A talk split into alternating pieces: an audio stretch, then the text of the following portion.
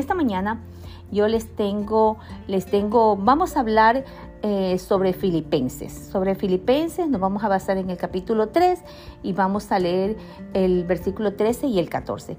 Pero antes de esto, déjenme leerles, déjenme leerles una carta. ¿Por qué les voy a leer esta carta? Porque en Filipenses cuando, cuando Pablo mandaba cartas, esta carta Pablo la había escrito a los Filipos, a los Filipos, y era destinada hacia, hacia, ellos. Él escribió esta carta entre el año 54 y 51 desde la prisión, después de Cristo. 54, 61 después de Cristo. Él estaba en prisión y esta carta nos habla de humildad, nos habla de gozo, nos habla de unidad y nos habla de la vida cristiana. Después que yo les lea esta carta que les, que les voy a leer de una madre que escribió a su hija en el cumpleaños número 11, ustedes van a entender cuando vayamos desglosando por qué vamos a hablar de Filipenses. Esta carta era el cumpleaños número 11 de esta niña y di en, en cabeza así, esta carta es para ti, mi amada Mariel mi pequeño y gran ángel Mariel. Tu paso por nuestra vida ha sido una brisa suave. He visto, he sido afortunada de llevarte estos cinco meses en mis entrañas, sufrir contigo y por ti, orar a Dios por no tener que despedirme nunca de ti. Amarte sin importarme cómo serías, acompañarte sabiendo lo que iba a doler tu partida. Naciste un día frío y te fuiste con Dios. Ahora que ya no te siento dentro de mí, ni puedo volver a tomarte en mis brazos, volver a besarte. El dolor y el vacío en mi corazón es inmenso, pero volvería a pasar de nuevo por todo esto.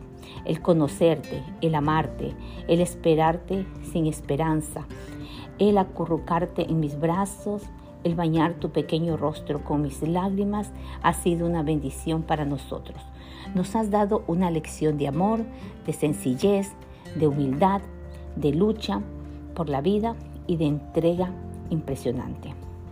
Cuando al tenerte en mis brazos y saber que no abrirías tus pequeños ojos para mirarme, me demostraste que todo estaba perdido.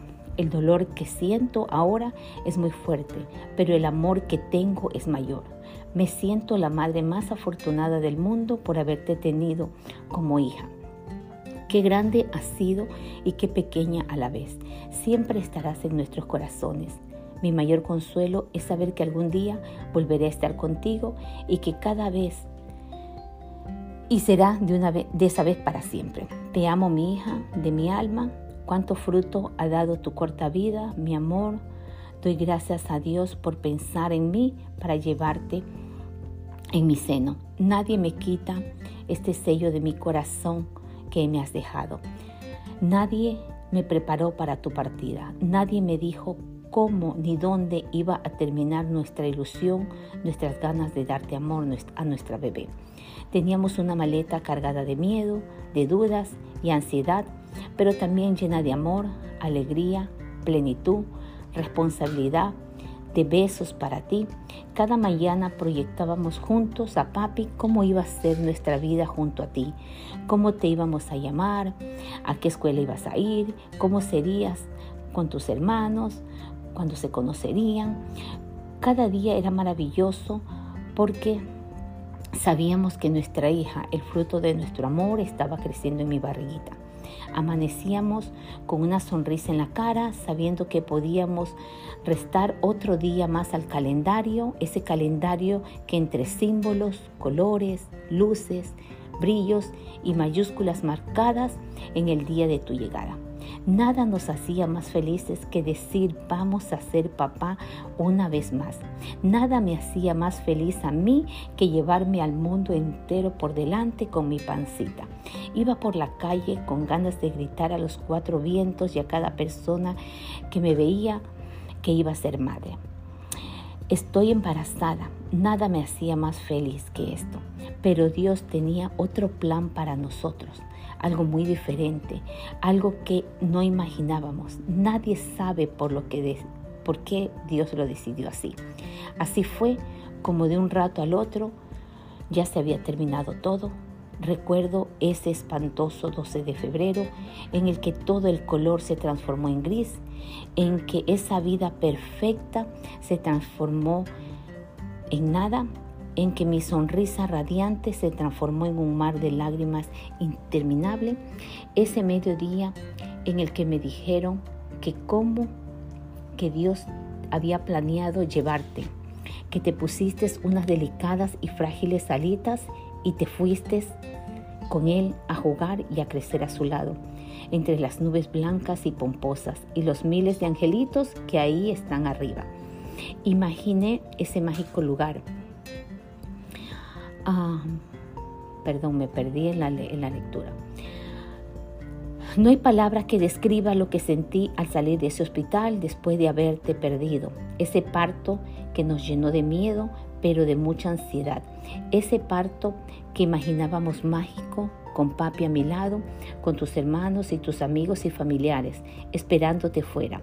Todo esto que significaba una de las experiencias más grandes y enriquecedoras en mi vida, nada había sido igual a lo que cada día y cada noche soñaba. Pero todo había sido cruel y oscuro. Ninguno de los dos podía creer la noche anterior habíamos estado mimando mi pancita, hablando de tantas cosas, que haríamos juntos y de otro día y al otro día simplemente ya no estabas, no estabas más. Dejaste un vacío enorme en mí y en la vida de papi también. Nunca pensé estar escribiendo esto. Siempre soñé con un cuento de hadas, pero lamentablemente no resultó así. Ahora mismo te imagino, habrías cumplido 11 añitos, hoy seguramente estarías yendo a la escuela, tendrías muchos amigos y serías una nena divina como siempre te imaginamos. Te amamos, mi niña linda, feliz cumpleaños, mi pedacito de cielo, mi amor eterno. ¿Por qué les leí esta carta? Esta carta fue escrita por una madre. Aquí esta niña cumplía 11 años. Esta madre escribía carta todos los años para su bebé. Lo hizo por 15 años. A veces mucha gente pasan por duelos, por dolores, por circunstancias y a veces les es difícil salir de eso tan fácilmente. A mucha gente les es fácil. Mucha gente pasa un dolor de una forma rápida, de una forma, no sé, tan, tan fácil. Un ejemplo, podemos tener gente llorando por un matrimonio que terminó hace 5 o 6 años y podemos escucharla todavía llorando porque no lo ha podido superar. Tenemos psicólogos aquí que nos pueden decir, sí, es verdad.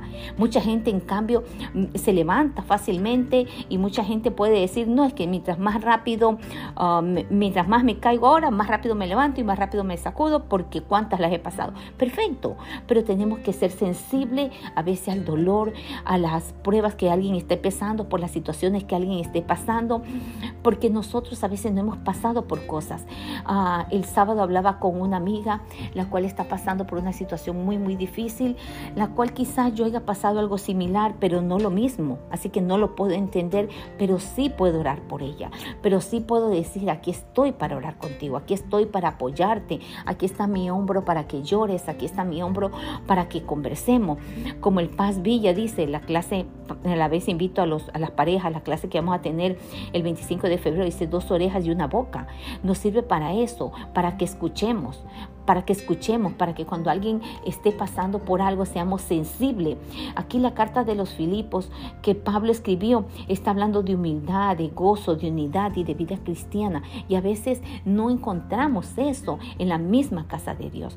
Yo me acuerdo que cuando teníamos el grupo presente de la, del, café, del café que se toma los miércoles en la mañana, la clase del café devocional, era presencial, éramos mujeres las que íbamos a la iglesia.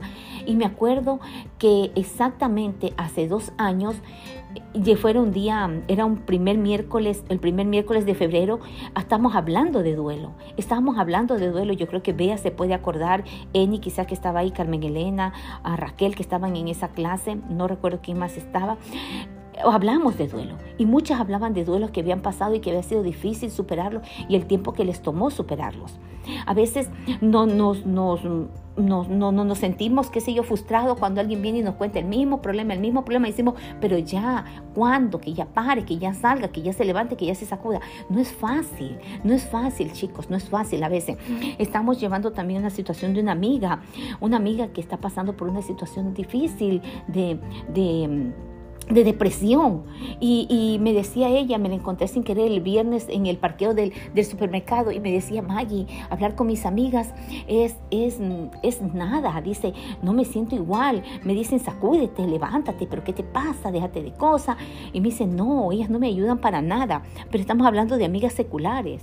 Y me decía, pero hablar contigo, con Sagri, con Bea, me refuerza, me llena, me llena de, de, de fortaleza, me hace tener esperanza hablando de mujeres, porque ella habla mucho con Paz Villa también, pero yo te digo, tenemos que tener paciencia. Muchos podemos decir, ya, pero ¿qué pasó? Tiene razón para vivir, sus hijos, su familia, su trabajo. Sí, pero hay muchos que no pueden superar muy fácilmente. Hay muchos que no pueden superar muy fácilmente.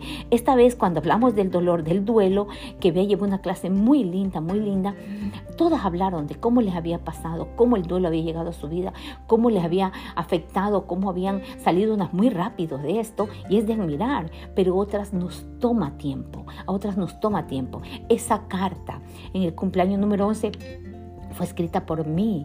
Yo todos los años escribía una carta el día 12 de febrero, porque era el cumpleaños de mi hija, porque mi hija nació y murió ese mismo día.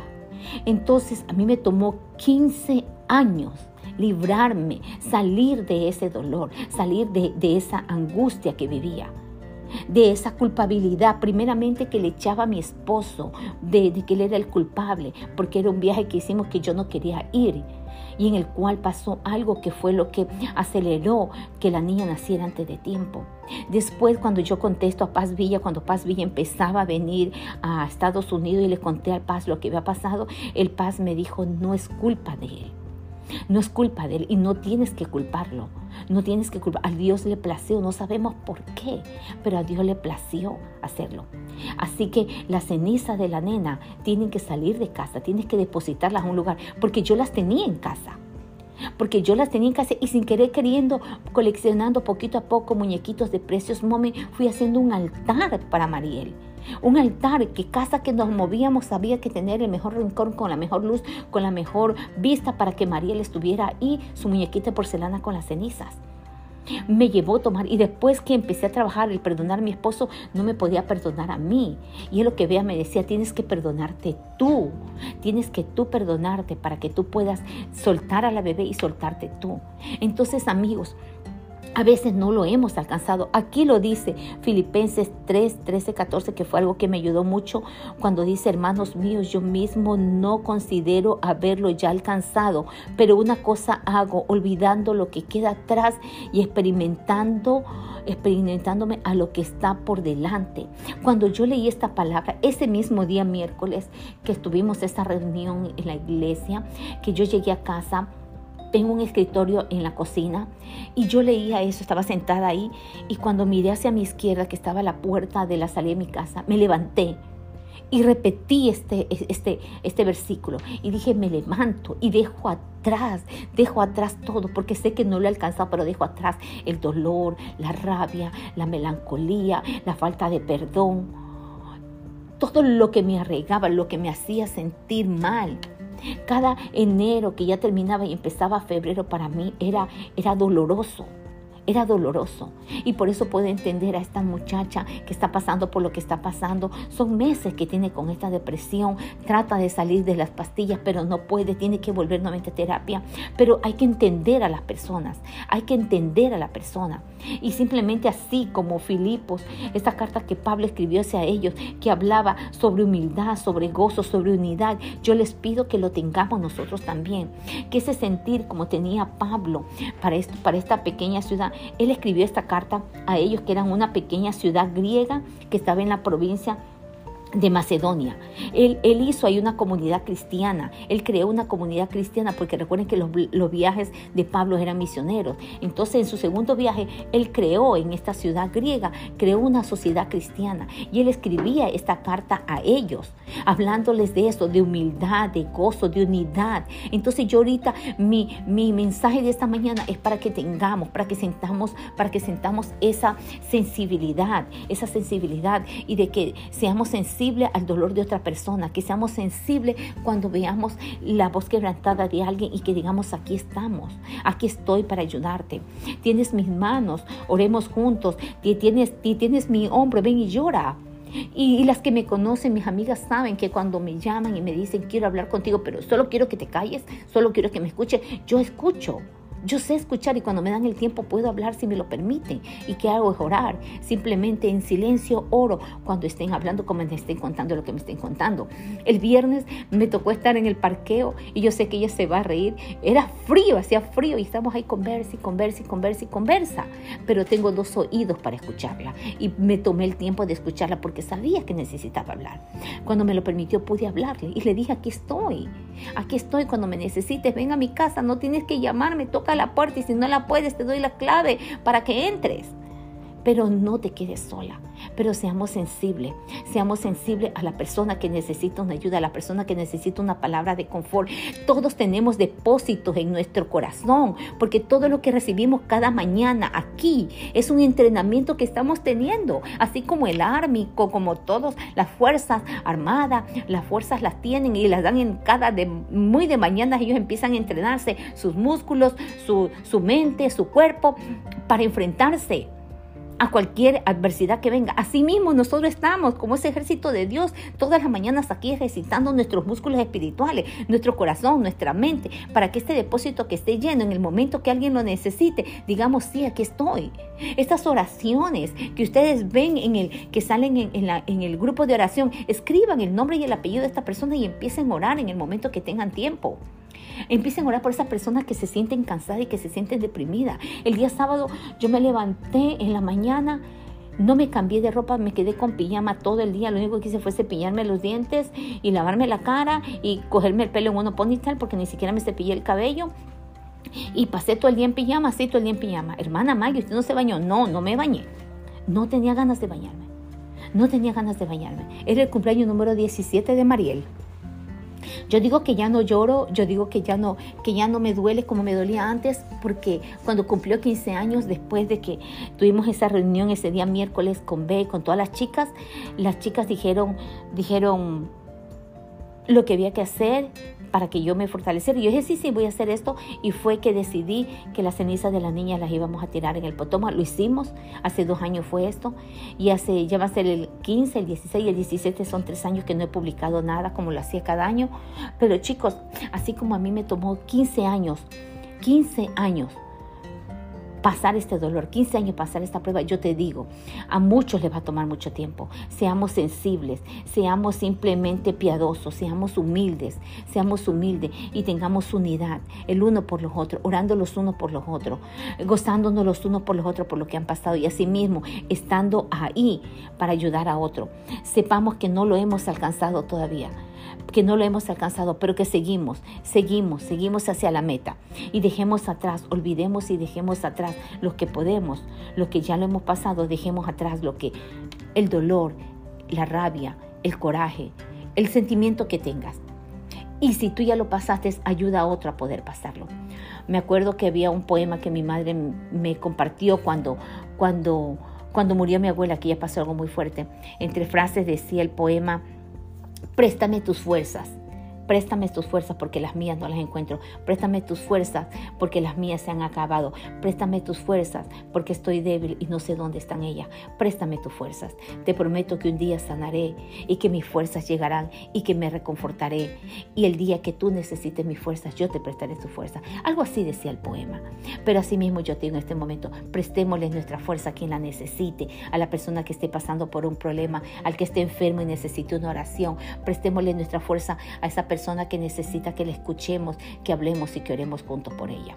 Ok, mis amores bellos, recordemos así como Pablo, que él escribía cartas a, su, a sus... A sus a sus iglesias, así hagámoslo nosotros también. Y tengamos siempre esa humildad, ese gozo y esa unidad de vida cristiana como Él lo tenía. Ok, mis corazones, los bendigo, besitos y nos vemos, el, nos escuchamos el próximo martes y aquí todos los días, ok. Bendiciones.